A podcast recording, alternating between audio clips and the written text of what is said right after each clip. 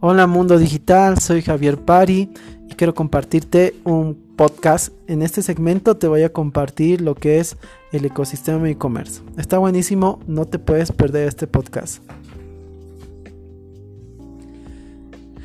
El 90% de las personas comienza a buscar un producto o servicio a través de internet.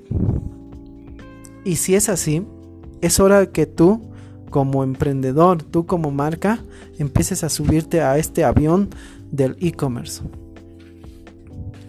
Según eh, datos de Lineo, el año pasado se facturó 3 mil billones de dólares en ventas de e-commerce. Es decir, entre el 12 y 13% del total de las ventas de retail.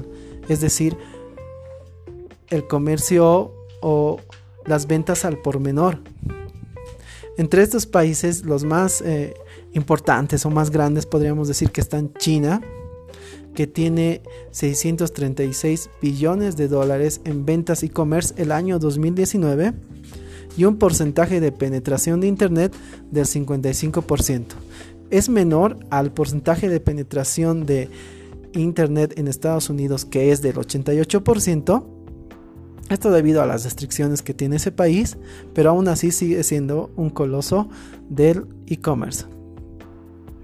Esto también está dado por las grandes poblaciones que estos países tienen, pero también en Latinoamérica ha habido cambios muy grandes. Por ejemplo, en Brasil las ventas en e-commerce representan 19 mil billones de dólares y un porcentaje de penetración de Internet del 71%. Y si vemos otro Perú tiene 4 mil billones de dólares en ventas y una penetración de Internet del 68%. Entre los que te puedo decir, así a una vista rapidita, porque estoy en la página de Linio, que es una página, un marketplace, y que te da muy buenos datos.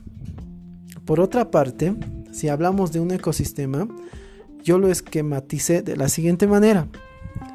Por un lado están los productores, por otro lado está el soporte, que en este caso es el eje central, los sitios web, tiendas online, y por último están los e-commerce. Perdón, los consumidores. Entre estos tres actores, estos países que ya te nombré ya fueron trabajando hace una década eh, su ecosistema de e-commerce. Tanto Estados Unidos como China, como Brasil, como Colombia, Perú, México y en el caso de Bolivia, podemos decir a modo de resumen y también respaldándome en el blog de Mariano Cabrera, que es cofundador de tumercadazo.com, que existe cuellos de botella en los tres hitos, es decir, tanto en producción. ¿Por qué en producción? En producción, cuando los de tumercadazo.com abrieron, inauguraron esta plataforma en 2017, se encontraron con el problema que no había mucha oferta de productos bolivianos. Entonces, ¿qué causaba esto? Causaba que muchos eh, eh, usuarios, al ver que la tienda era un poco con, con muy pocos productos, se desanimaban y su experiencia era mala y ya no volvían a entrar nuevamente. Entonces lo que hicieron los de tumercadazo.com es que empezaron a rellenar estos vacíos con productos de Amazon. Empezaron a traer productos de Amazon. Entonces, lo más importante es entender que este es el primer cuello de botella. Es decir, que no tenemos productos tanto en moda, electrodomésticos, juegos, soluciones, etc. El otro punto, se necesita mano de obra, logística. Mano de obra, ¿en qué sentido? Se necesita profesionalizar las plataformas y para eso se necesita profesionales que sepan de desarrollo web, estrategias de marketing online, etc. Y ese también puede causar un cuello de botella. Por otra parte, y lo último son los consumidores. En los países que te mencioné anteriormente, Estados Unidos, China, Brasil, Perú, Colombia, México, etc., ya los consumidores consumidores perdón, tienen una cierta cultura de eh, consumo digital, ¿sí? Ya ellos ya están acostumbrados a comprar en medios digitales.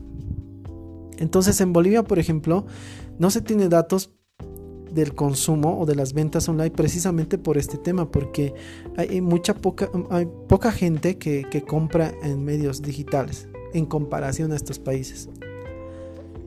Esos serían los tres cuellos de botella que te puedo mencionar. Y a una pregunta que me hicieron esta semana. No creo que el email marketing sea mejor que las redes sociales. En el caso de Bolivia y el ecosistema de e-commerce boliviano, aún no está funcionando el email marketing como debería ser por este tema que te hablo de los cuellos de botella y de hecho lo que más se maneja son redes sociales, es cierto. Pero debemos entender que todas las ventas, todos los registros se cierran en, en este canal que es el email marketing.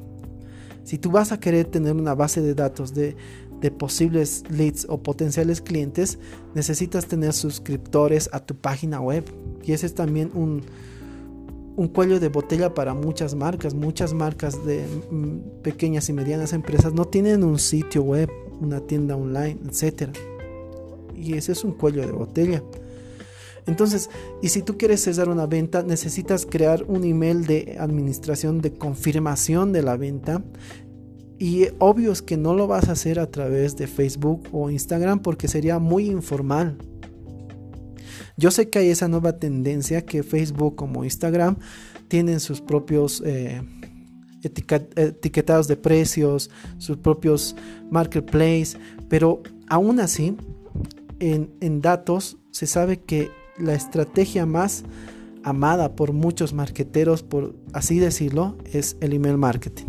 Entonces, si aún no está funcionando acá, es porque tenemos cuellos de botella en, nuestro ecosistema, cosa que no se, no se va a quedar así para siempre, sino que esto va a ir avanzando porque ya hay emprendedores como tumercadazo.com y otras tiendas online que ya están dando pasos en, este difícil ecosistema, pero ya, ya están dando su granito de arena, que muy pronto se va a convertir en toda una realidad, así como de los comienzos de Jet Bezos a lo que es ahora Amazon. Espero que te haya gustado este podcast. Y si tienes alguna un comentario, por favor te pido que comentes, que compartas la idea de esta, de esta página, de esta fanpage es que yo pueda ayudar a, muchos amantes del marketing, emprendedores y, todos, y todo eso con, con, un granito de arena, con esta información o este contenido. En este momento soy un nano influencer, tengo 150 seguidores y gracias a todos mis seguidores, pero yo sé que con la ayuda de Dios voy a llegar a muchas más personas, así que comparte y sigue mi página. Muchas gracias, bendiciones.